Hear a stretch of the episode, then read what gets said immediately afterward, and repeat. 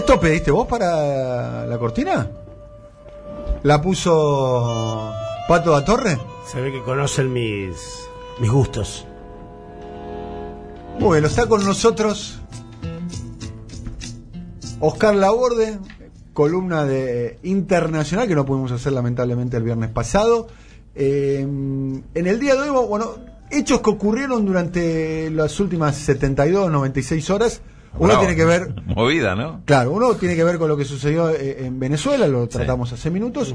Y otro lo que ocurrió el día viernes con el asesinato de un líder militar eh, iraní eh, reconocido y adjudicado por parte de, de, los Estados Unidos y reivindicado, ni más ni menos, con, con, por el comandante en jefe de las Fuerzas Armadas norteamericanas, que es el presidente eh, Donald eh, Trump. Te escuchamos, querido Oscar.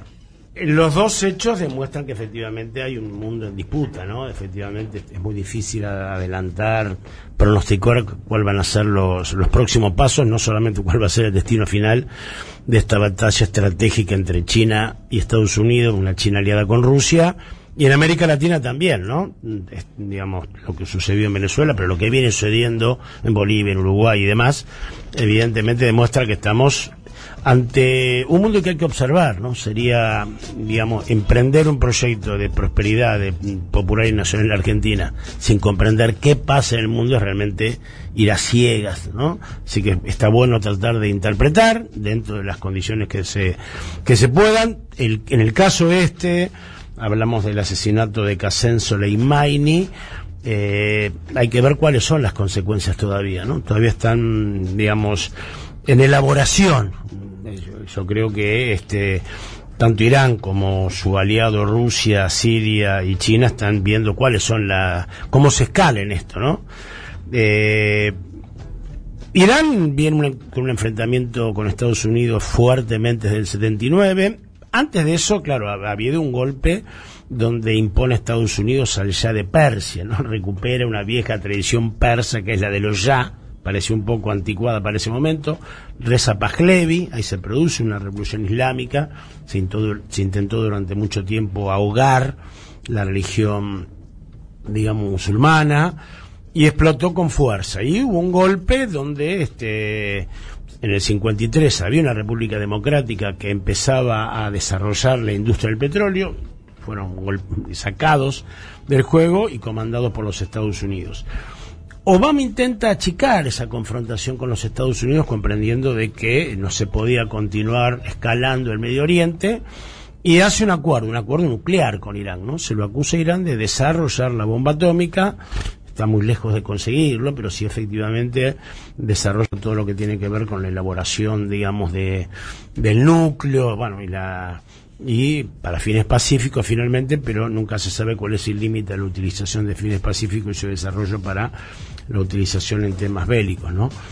Eh, se moderan las sanciones a cambio de que se limite la, actividad nuclear y, y, eso lo rompe Trump. En el 2005 lo que vende Obama como uno de sus grandes legados, los presidentes norteamericanos estilan de que cuando se retiran le gusta dejar un legado, ¿no? que es lo que ellos quieren por los que se lo recuerde. Y Obama era uno de los cuatro o cinco legados que quería dejar, bueno, se retira digamos, en el 2018 con, bueno, con mucha, con mucha pompa Trump se retira del acuerdo y a partir de eso empieza un conflicto. Eh, más fuerte todavía, ¿no? Donde este caso, el asesinato de, este, de este general tan querido, el, jefe de las Quds, que son las fuerzas que en realidad eh, actúan fuera de Irán, ¿no? Digamos, actúan en el Líbano, en Siria, en Irak mismo, eh, pero antes de eso, ya en el 2013 había venido el parate de eh, Rusia con Siria, ¿no? Estados Unidos se venía desplegando e invadiendo diferentes países, lo, hacía, lo había hecho en Libia, lo había hecho en Afganistán, lo había hecho, bueno, de manera muy brutal en Irak. Y cuando va por Siria, los rusos dicen, hasta acá llegamos. Y se le plantan allí, es un momento de quiebre en esta puja entre, insisto, Estados Unidos y China, donde Rusia le dice, Siria no y empieza a darse, estuvo, a horas de, aprobar el ataque Obama a Siria y los rusos ahí se plantan. Eh, el asesinato de Qasem Soleimani es muy muy peculiar, ¿no? Porque se, se produce en un eh, en un país, eh, digamos, que es Irak, él estaba de visita en Irak, invitado oficialmente por el gobierno de Irak, y es un alto funcionario del gobierno de Irán. Si Estados Unidos no está en guerra ni con Irán, ni con Irak. Entonces mal, mata al, jefe militar principal de la fuerza de un país que no está en guerra y lo hace en un país, en otro país que tampoco está en guerra, que oficialmente le había invitado. Claro, esto puede tener proporciones, digamos, es muy difícil de evaluar. Y, y, si nosotros observamos el cuidado que está teniendo Irán todavía en decir, además de lamentar y digamos de lamentar el incidente y de llorar por, por, por la muerte de este querido general, todavía no ha detectado si es un acto de guerra o si es un ataque terrorista.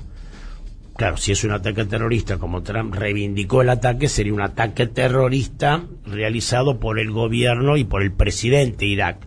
Pero no es lo mismo estar en guerra con los Estados Unidos, con el Estado de los Estados Unidos, que estar acusando al gobierno, ¿no? Parece sutil la diferencia, pero el hecho de la demora en la elección están pensando, bueno, ¿cómo continúa? Porque si Irán dice que está en guerra digamos, con Estados Unidos, si Irán dice que este ataque a su general es la declaración de guerra con los Estados Unidos, tiene que operar en consecuencia y tiene que conseguir aliados, por supuesto Rusia, en ver cuál sería, digamos, la, la respuesta a eso, ¿no?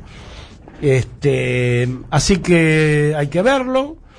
Como continúa, el Congreso Irak sí ya ha resuelto se sacar a las fuerzas de Estados Unidos de su país el gobierno Irak es un gobierno muy heterodoxo, donde participan, digamos, aliados de Irán, gente cercana a Estados Unidos, pero la humillación que significa que sin avisarle le, maten a un general de un país aliado que colaboraba con Irak.